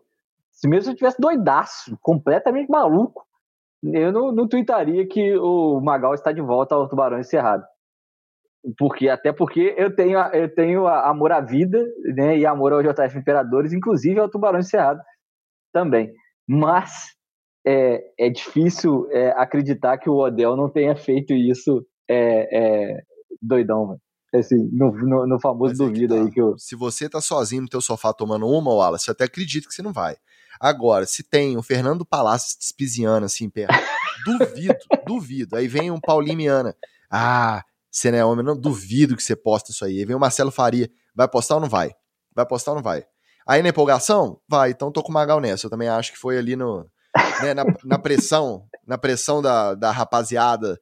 Vamos fazer uma zoeira aí? Só que, tipo assim, terceiro round, final. Todo mundo esperando uma notícia de troca do Dibble. E ainda tem a bosta do algoritmo do Twitter, que eu nem tava acompanhando nada na timeline nesse horário. Só que quando tem um tweet assim que dispara, engaja muito, interage com muitos perfis que você segue, o que, que o Twitter faz? Notifica Mas não era perguntinha, você. tá vendo? Eu nem não sigo, era perguntinha. Não era perguntinha. Eu nem sigo o Odell Beckham Jr. O, twi o tweet dele apareceu nas minhas notificações, cara. Brotou na tela do meu celular, a arroba do Debo Samuel marcada, o Odell Beckham escrevendo que ele tinha fechado a troca com os Patriots. Então, o negócio ganha uma proporção também muito por conta de como que a ferramenta funciona, né? Mas, zoeirinha, tomou uma e fez merda. Para mim tá Dessa vez não foi ele de Vando, não. Mark Davis. Quem que é o Mark Davis? O pior corte de cabelo de toda a NFL é o Mark Davis. Ele é quem? Ele é o dono do Raiders. Ele foi o primeiro dono. O Las Vegas Raiders. Las ah, Vegas Raiders. A, pessoa pode perguntar, é, pode, pode ser é Oakland, pode ser Los Angeles, é, tem vários. É o dono atual, ele é filho do famigerado Al Davis. Ele foi o primeiro dono a se manifestar favoravelmente a um possível retorno do Kaepernick à NFL. Entre outras coisas, ele diz que acredita na capacidade do quarterback, que ele merece outra chance para pelo menos tentar voltar a jogar e que, se o técnico e o GM do seu time achassem a ideia válida, ele, como dono, receberia o cap de braços abertos. Pergunto: finalmente, depois de tanto tempo, de tanta discussão, surpreende de alguma forma, nesse momento, um membro daquele clubinho de bilionário, dono de time, admitir isso publicamente? Ou vocês acham que justamente pelo adiantado do tempo que essa situação tá, tá se mostrando aí, não faz diferença o cara apoiar, porque o, o time dele tem três quarterbacks, ele sabe que não cabe, não dá para levar lá, ele não vai incentivar ninguém, não muda nada essa declaração de apoio público. Ó, eu vou ser rápido e sucinto sobre esse assunto. Ele só fala isso porque ele sabe que não vai acontecer. Nem o GM, nem o treinador, nem é, é, o, cabe no, no, time dele mesmo. É, fala isso para aliviar a situação dos donos em si, que além dele tem outros 31 donos que não é, aprovariam a volta do Kaepernick à NFL. E é, vou dizer que se o Kaepernick realmente fosse para o Raiders, ele seria titular absoluto na próxima temporada. E aí vai com o Magal, que é a pessoa aconselhável para poder dizer sobre isso. Amigo, infelizmente acho que não vai acontecer, mas reitero, se acontecer, no dia que assinar, eu estou entrando no site da NFL e comprando a jersey preta dos Raiders do Colin Kaepernick. Mas aí tá fácil, né? Até eu vou querer, né, ô desgraça? Não, estou automaticamente colocando o Raiders como meu segundo time aqui do lado do meu famoso e maravilhoso New York Giants. Inclusive arrumando tretas aqui em casa, porque vou ter que botar os 49ers em terceiro lugar. Mas acredito que com a aval da minha esposa, que ela vai curtir o Kaepernick voltando também. Mas a chance disso acontecer é quase nula. Só tem uma chance disso acontecer. Os três quarterbacks atualmente lá no time são Derek Carr, que é titular absoluto, acabou de renovar, fez aquela renovação amigável pro time, para abrir espaço pro Kaepernick. Tá vendo por que, que o Kaepernick é o titular? Para trazer Davante Adams, mas na hipótese do Derek Carr se contundir gravemente, perder tempo. Os reservas são Garrett Gilbert e Nick Mullins. Aí, meu amigo, vamos supor, meio de temporada comendo. Raiders liderando a divisão, a divisão mais pica aí da NFL, a AFC Oeste. Não Machucou tem como. O, o, o, olha só, são cinco jogos, no máximo, que esse homem joga. O carro, cinco. Então, você imagina, nessa situação de faltar o carro, você tem que contar com Gilbert ou com o Nick Mullins. Aí, só nesse caso, existe a possibilidade. Mas talvez nem assim. Talvez nem assim. Talvez eles vão no Garópolo, se o Mayfield ainda estiver dando mole. Agora, o simples fato do Mark Davis ter declarado isso no caso de faltar o Derek Carr, aí eu quero ver a pressão da galera. E aí? Você não falou que apoiava? Seu time tá precisando de quarterback, você não vai trazer por quê? Aí eu queria ver. Eu não desejo mal a ninguém, não gosto de torcer por lesão, tirando aqueles caras covardes que batem em mulher e em criança. Não é o caso do Derek Carr. Mas, se acontecesse, eu, eu gostaria de ver a pressão pelo nome do, do Kaepernick. Bora pro TD ou Fumble.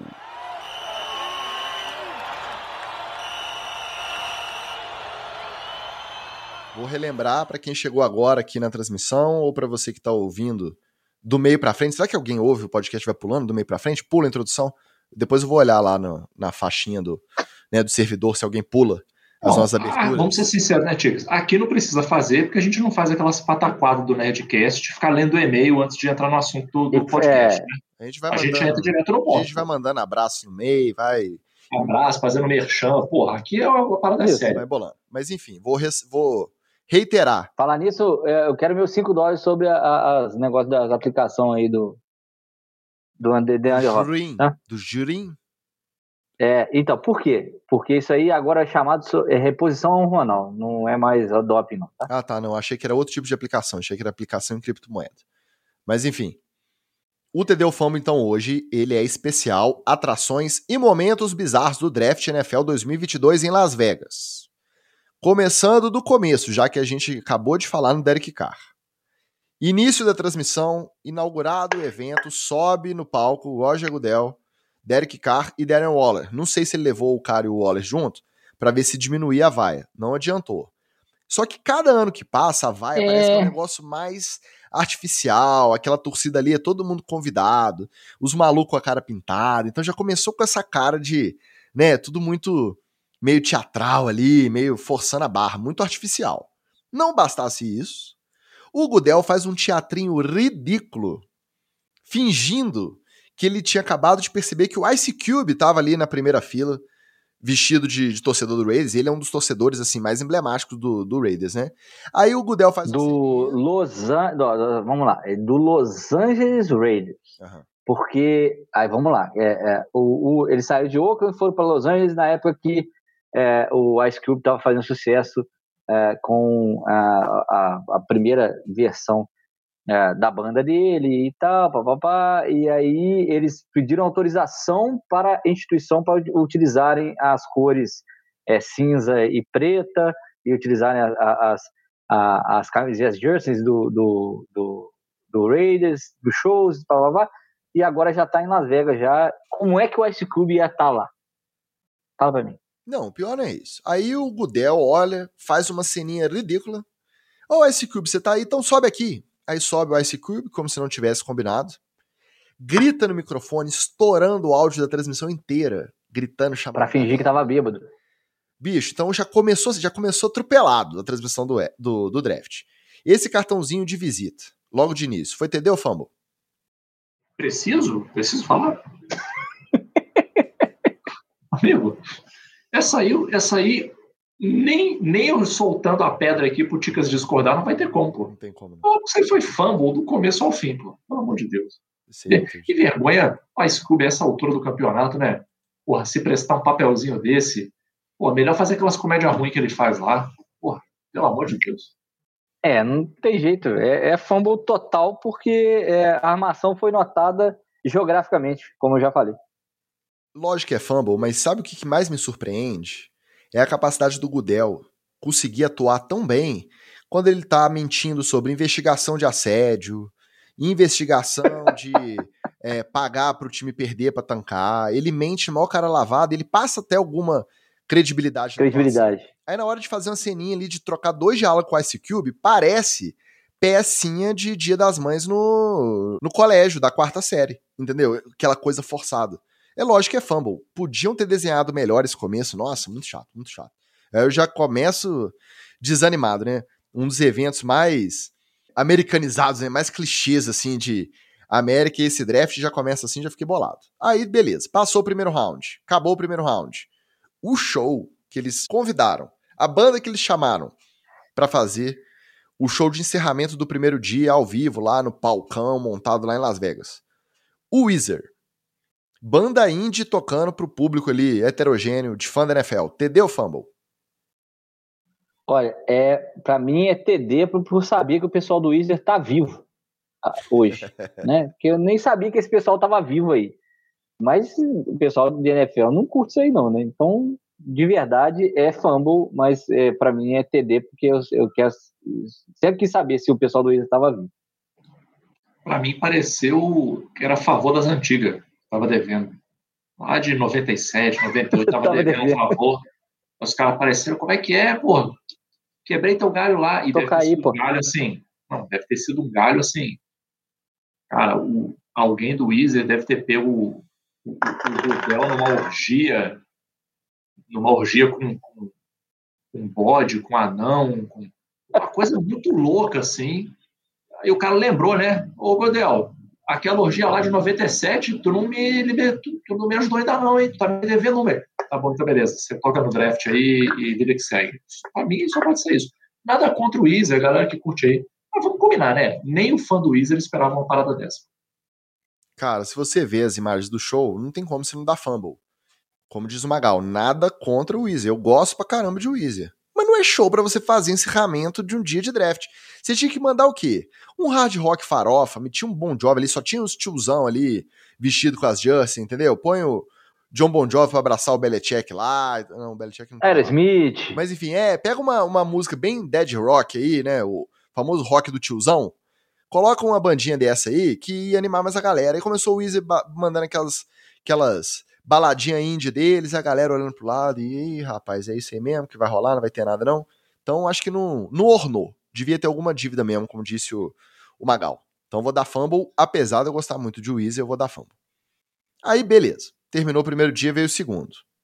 Primeira coisa no segundo dia.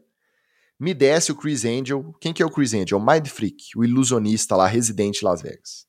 Me desce ele pendurado em cima do palco, numa camisa de força, balançando igual um pêndulo, amarrado lá na estrutura de cima do palco, até ele se desvencilhar da camisa de força. Aí ele se desvencilhou da camisa de força, metade bateu pau, metade achou engraçado. Começou o segundo dia do draft assim. Uma atração típica Las Vegas, mas sem relação nenhuma com o draft da NFL. Foi TD ou fumble para começar o segundo dia? Ó, oh, uma bosta. Fumble. Fumble. Até o truque, a ilusão, pode falar truque. Até a ilusão que ele fez foi paia. Que, amigo, é, é, desvencilhar de camisa de força é segundo semestre da faculdade de, de mágica. Não dá, pô. Tinha que fazer uma parada diferenciada, entendeu? Pô, sei lá, pô, faz o, faz o Detroit Lions chegar no playoff. Entendeu? Uma coisa realmente de ilusão, difícil de acontecer. Entendeu? É, sair da camisa de força. Cara, é, famoso era melhor não ter ido. Se bobear, era mais um que o Gudel tava devendo favor aí. Não, então, eu, eu tô nessa mesma vibe que o Magal, ele podia pelo menos ter mordido a rótula de alguém e colocado no lugar, de alguma, alguma maneira assim, para poder é, se referir é, a, a, ao, ao, Detroit Lions, né? É, chegar no playoff e tal. É, mas, de verdade, eu, eu achei é, um TD pela cidade, né? Você tá ali, é isso aí que você vai ter mesmo, querido. É, show de mágico, bosta, é, é, é show marromeno de de banda que você não quer ver. É, Las Vegas é isso aí. O Ticas pode falar melhor do que todo mundo sobre isso. Eu concordo com você no sentido de ser uma atração muito é, representativa ali da tosquice da cidade. Mas, descer na camisa de força, Rudine fazia isso há 100 anos atrás, rapaz. Não é o Podia estar pelo menos mergulhado num tanque de água, né? É, assim. não é o Crisente, não é o cara aí, Mind Free, que faz as coisas novas. Pega o Gudel, parte no meio do palco. A galera é loucura. A galera é loucura. Morde a rótula do Gudel. Põe um Gudel deitado ali, metade para um lado, metade para o outro, entendeu? Pega uma bola, chuta, faz a bola aparecer lá do outro lado na bola de futebol americano. Pega, sei lá, um capacete, faz... entendeu? Bola alguma coisa que tem um mínimo de relação, velho. Ah, camisa de é. força pendurado. Porra, aí não, velho. Aí, mais velho que andar pra frente, né? Me ajuda aí, famo. Mas teve piores, ó, teve piores. Falando em atrações típicas de Las Vegas. Essa, mesmo que não tem relação nenhuma, ah, não conheço Chris Angel, mas essa você vai lembrar. Que eles ficaram assombrando a gente aqui no Brasil muitos anos fazendo propaganda da TIM. Ah, da TIM. A TIM já não vai patrocinar a gente. Blumen Group, Desculpa, você lembra do Blumen Group? Três caboclos pintados de azul, meio alienígena? Então, simplesmente os três invadiram a transmissão oficial da NFL Network, nem lembro mais que round que era. E aí vieram os três, aí tinha uma mesa com quatro apresentadores. Três levantaram, os outros três sentaram. E aí ficaram por ali, fazendo aquele número que não dá em nada, não evolui, não vai para frente. Também, né? Só os três caras ali pintados de azul. Um apresentador do lado meio sem saber o que fazer, os caras pintados de azul olhando o microfone, meio que fazendo aquela, aquela coisa assim, meio, meio curioso, sem falar nada, porque eles não falam. E o, o apresentador, o Rich Eisen, do lado, assim, só Ai, ai, gente, só em Las Vegas mesmo, né? Ai, como é que pode um negócio desse? Blumen Group no meio da transmissão da NFL Network, entendeu, Fambo? Olha, é, eu, essa eu vou ter que dar é, TD de novo. Por quê? Porque o Blumen Group, ele pode ser esse trio que você está vendo na sua tela aqui. Se você não está vendo, você está escutando no podcast. Pode ser qualquer pessoa. Porque se você não sabe, o Blumen Group é igual o Patati Patatá ele tem várias pessoas que são vários patati patatá por vários lugares. De vez em quando o pessoal descobre que não é o original patati patatá. Sim, e aí tem revolta, igual teve na internet. Se você quiser procurar, procura aí. Falso patati patatá, pessoas pedem ingresso de volta. Você vai achar esse vídeo aí. E é, realmente é isso aí. O Blumen Group, ele pode ser qualquer três pessoas. Inclusive, já, já faço aqui a proposta algum dia nós apresentaremos esse, essa live aqui vestidos de Blumen, Blumen Group, ou seja, pintados de azul, é, provavelmente de tinta tóxica da cabeça aos pés, e você não saberá a diferença se serão o Wallace, Magal ou e Ticas ou realmente o original Man Group. E aí, é, é, isso aí. Os caras só fazem isso. É, de música mesmo, o resto eles não fazem muita coisa, não. Mas para mim é TD, porque é isso aí. Las Vegas é isso aí. Para mim é Fumble. Eu entendi a proposta, tá? Eu entendi a proposta. É, vamos fazer uma Las Vegas Experience, né? Então, pô, você vai em Las Vegas, o que, que você vai fazer? Você vai para um show meio merda, mas que você fica animado porque tá lá. Vai um show de um mágica. Showzinho, um showzinho de mágica, um Blue Man Group, né? Às vezes até no próprio hotel, no próprio hotel você descola um, um ingresso desse aí, né? Você compra lá um, um, um café, ganha o um ingresso do Blue Man Group aqui de brinde, né? os caras estão distribuindo é, para ver se enche, é uma quarta-feira vazia, aí vamos lá para dar uma enchida na casa, né? E aí você tá lá, né? É, é bobo, né? turistão bobo, né? E, ah, que é? Vou ver o Blue Man Group. Aí você vai, ah, maravilhoso, ah, incrível. E, e eu, eu concordo com essa experiência. Eu concordo com essa experiência. Eu acho maneiro, acho inclusive você ouvinte, se você tiver oportunidade, vá para Las Vegas, vive essa experiência. É maneiro. Só que você tem que ter consciência que você está indo para um lugar brega, fazer coisas bregas para ter emoções bregas. E é e beleza. Eu acho que vale a pena. É Inclusive, eu iria de novo. Eu iria de novo. É sobre isso, tá tudo bem. Tá tudo bem. Las Vegas é uma breguice.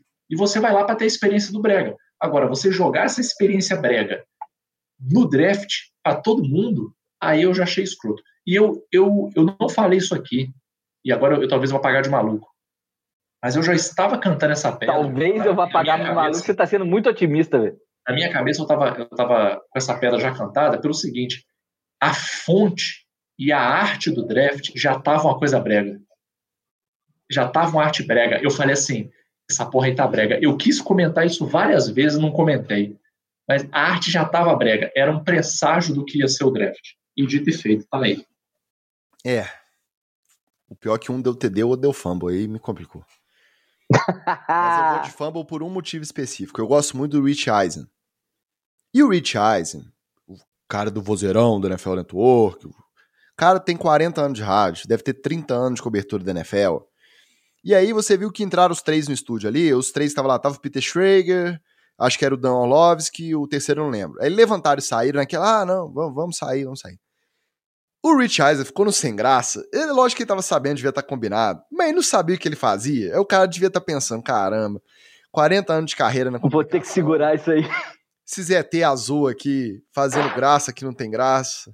No meio de um draft da NFL, tanta coisa para falar de prospecto, de pique, de time, e eu né, pagando essa aqui para vincular Las Vegas. Então vou dar, vou dar fumble por isso, porque foi meio sem graça, foi uma vergonhinha alheia ali pro Rich Eisen. O Rich Eisen não merece isso, não. Se fosse um Peter Schrager da vida ali, deixa o cara entrar e interagir, faz zoeira, mas o Rich Eisen ficou meio, meio sem lugar. Então vou dar, vou dar fumble aí por conta da vergonha alheia do Rich Eisen. Agora vamos falar de mais vergonha alheia, então. Mais constrangimento. Esse draft foi danado, cara. Olha o tamanho do TD Fumble. Ed Marinaro. Quem que é Ed Marinaro? É um ex-running back dos Vikings que depois que aposentou. Não, mas se você não conhece, é, você tá perdendo. É, Grandes produções cinematográficas. Super. Ele virou ator, exatamente. Depois que ele se aposentou na NFL, virou ator. E ele foi convidado a ler a pique, agora também não lembro mais qual rádio, mas foi convidado para ler uma pique lá, anunciar a pique do, dos Vikings. Aí ele subiu no palco com um cartãozinho da pique na mão e começou a conversar com a galera. E aí ele foi começando, aí fazia uma piadinha que metade da galera ria. E aí ele foi empolgando. Começou um pseudo stand-up que não acabava. Por quê? Metade da galera achava graça, a outra metade estava meio que rindo, aquele sorrisinho amarelo de quem tá com vergonha alheia, porque não tinha graça. Só que ele achou que ele tava agradando. E aí foi passando um minuto e passando outro, e ele não lia a pique. E aí, quem tava achando graça já começou a rir de nervoso também, de vergonha. E o cara achando que tava agradando e não parava, já é um senhorzinho, já tem seus 70 e tantos anos. Aí não deu outra, teve que subir a produtora no palco, apontar na. Cara, a cena é surreal. Aponta na cara dele assim, ó. Aponta pro envelopinho. Cara, você precisa ler. Famoso lê a porra da pique. Lê a porra da pique. Aí ele ficou meio sem graça e finalmente pegou e, e leu, anunciou a pique dos Vikings. Aí numa entrevista depois do incidente, perguntaram para ele sobre a situação. O Marinaro disse o seguinte: Primeiro, ninguém da produção me estipulou nenhum tempo máximo que eu tinha que fazer a pique. Então tava ali me divertindo, o pessoal tava ali se divertindo, e eu me achei muito recriminado porque a produtora veio. Além disso, ele falou que essa interrupção da produtora mandando ele anunciar a pique logo, ele sentiu como se ele tivesse tomado um tapa do Will Smith no Oscar pela interrupção. Aí a pergunta que fica aqui é: idoso, sem noção e dramático, é TD ou famo? Olha, eu vou ter que dar um fumble aí, porque o meu querido Marinário esqueceu um negócio que muito, muito, muito idoso esquece, muito jovem também esquece, que é uma coisa chamada bom senso. Nem tudo na vida tem que ter regra escrita, amigo. É para isso que existe o bom senso. Tu vai lá, ah, não tem regra para quanta hora vai lá. Então eu vou lá e eu vou falar quatro horas em cima do palco. Não, amigo, é bom senso. Chega lá, piadinha, é cunheco, fala logo a piques, vaza. Vaza, porque tem 58 piques atrás de você para ser feita, meu amigo. Pelo amor, tem família esperando. Tem mãe tendo crise de ansiedade para saber se o filho vai para a NFL ou não. E você lá falando borracha, meu amigo. O pior. Pelo amor de Deus, cara. Você falou disso, eu lembrei, eu não tinha lembrado na hora. O cara que vai ser draftado, ele recebe a ligação do time antes do anúncio oficial. Então você imagina o cara receber a ligação, subir um velho no palco e nada de confirmar, e nada de confirmar. E o velho não cala a boca. famoso, os caras desistiram, é, pô. Desculpa, Alguém falou pro velho, rola aí que nós desistimos do cara. Não, e ainda vem com essa. Como se eu tivesse tomado um tapa. Ô, oh, meu amigo, ô Marinaro, arruma o que fazer, amigo. E se tem um lugar que tem coisa para fazer, é Las Vegas. Vai arrumar coisa brega para fazer, pô. Olha, eu vou dar TD, sabe por quê? Porque como ex-gerente e gerente administrativo. É e vai defender o velho. E, e futuro velho, é, eu sei que esse negócio de, de, de, bom senso não existe. Não existe. Com bêbados e com, com pessoas é, alteradas de alguma maneira, não tem esse negócio de bom senso. A pessoa tem que ter uma regra clara. Ela tem que falar assim: você vai entrar, é um minuto para você fazer a piada, e depois você vai ler a pique, e é nós. Se ninguém falou pro velho antes, ou se o velho esqueceu, a culpa é de quem chamou o velho para poder fazer.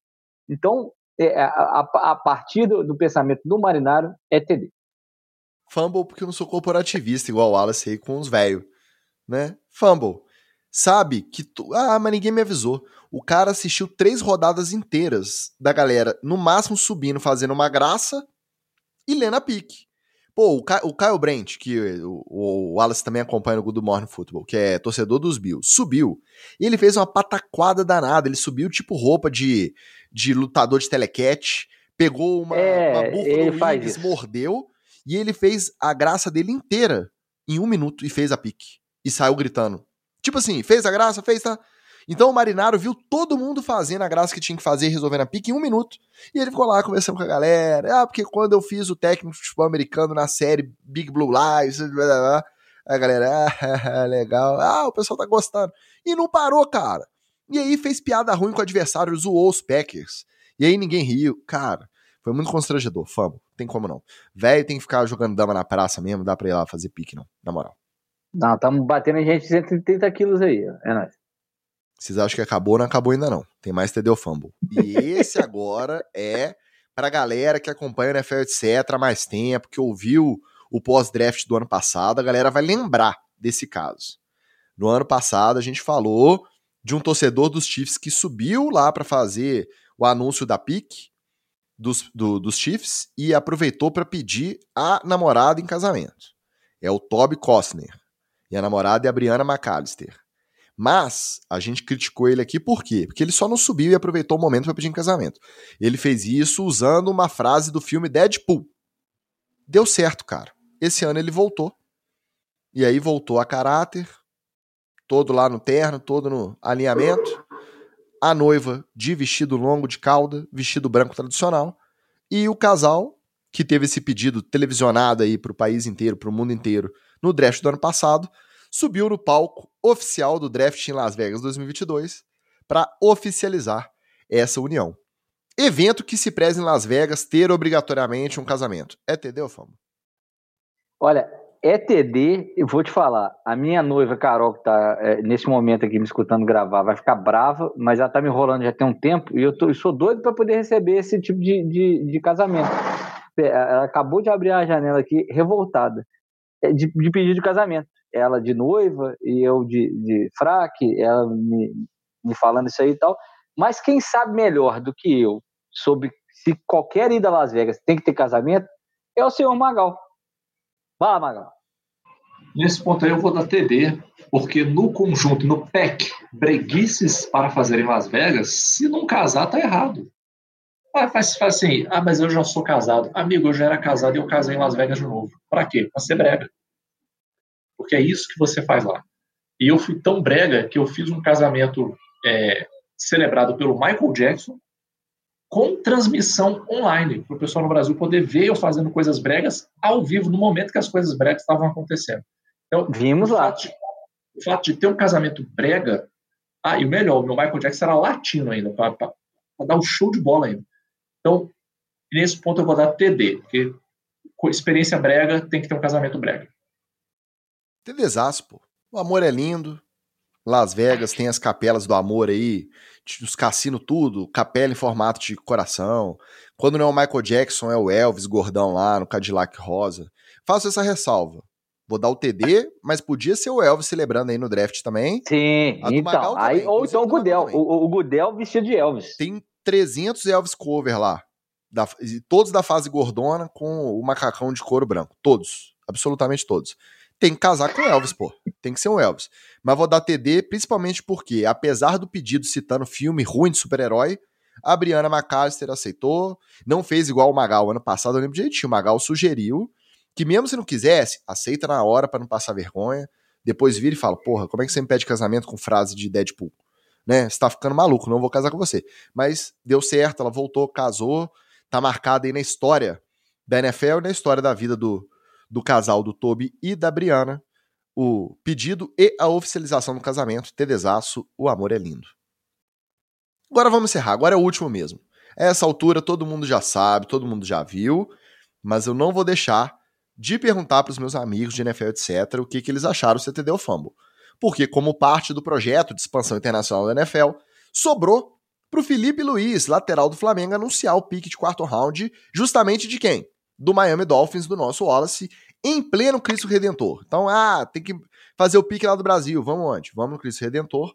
Só que na imagem, quase não deu para ver o Cristo, porque deram azar, São Pedro não colaborou. O tempo estava horrível na hora do pique lá no, no Corcovado.